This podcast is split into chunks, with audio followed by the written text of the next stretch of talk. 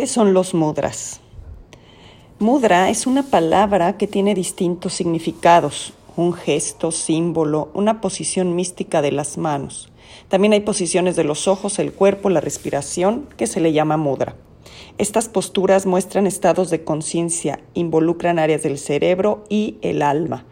El origen de los mudras es un misterio y están presentes en todas las tradiciones espirituales. Las manos han sido utilizadas como forma de expresarnos toda la vida.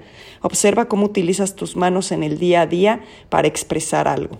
Para realizar los mudras hay que tener las manos relajadas y la presión de los dedos debe ser ligera y fina. Sea amorosa contigo misma, ya que los mudras que practicas son algo sagrado.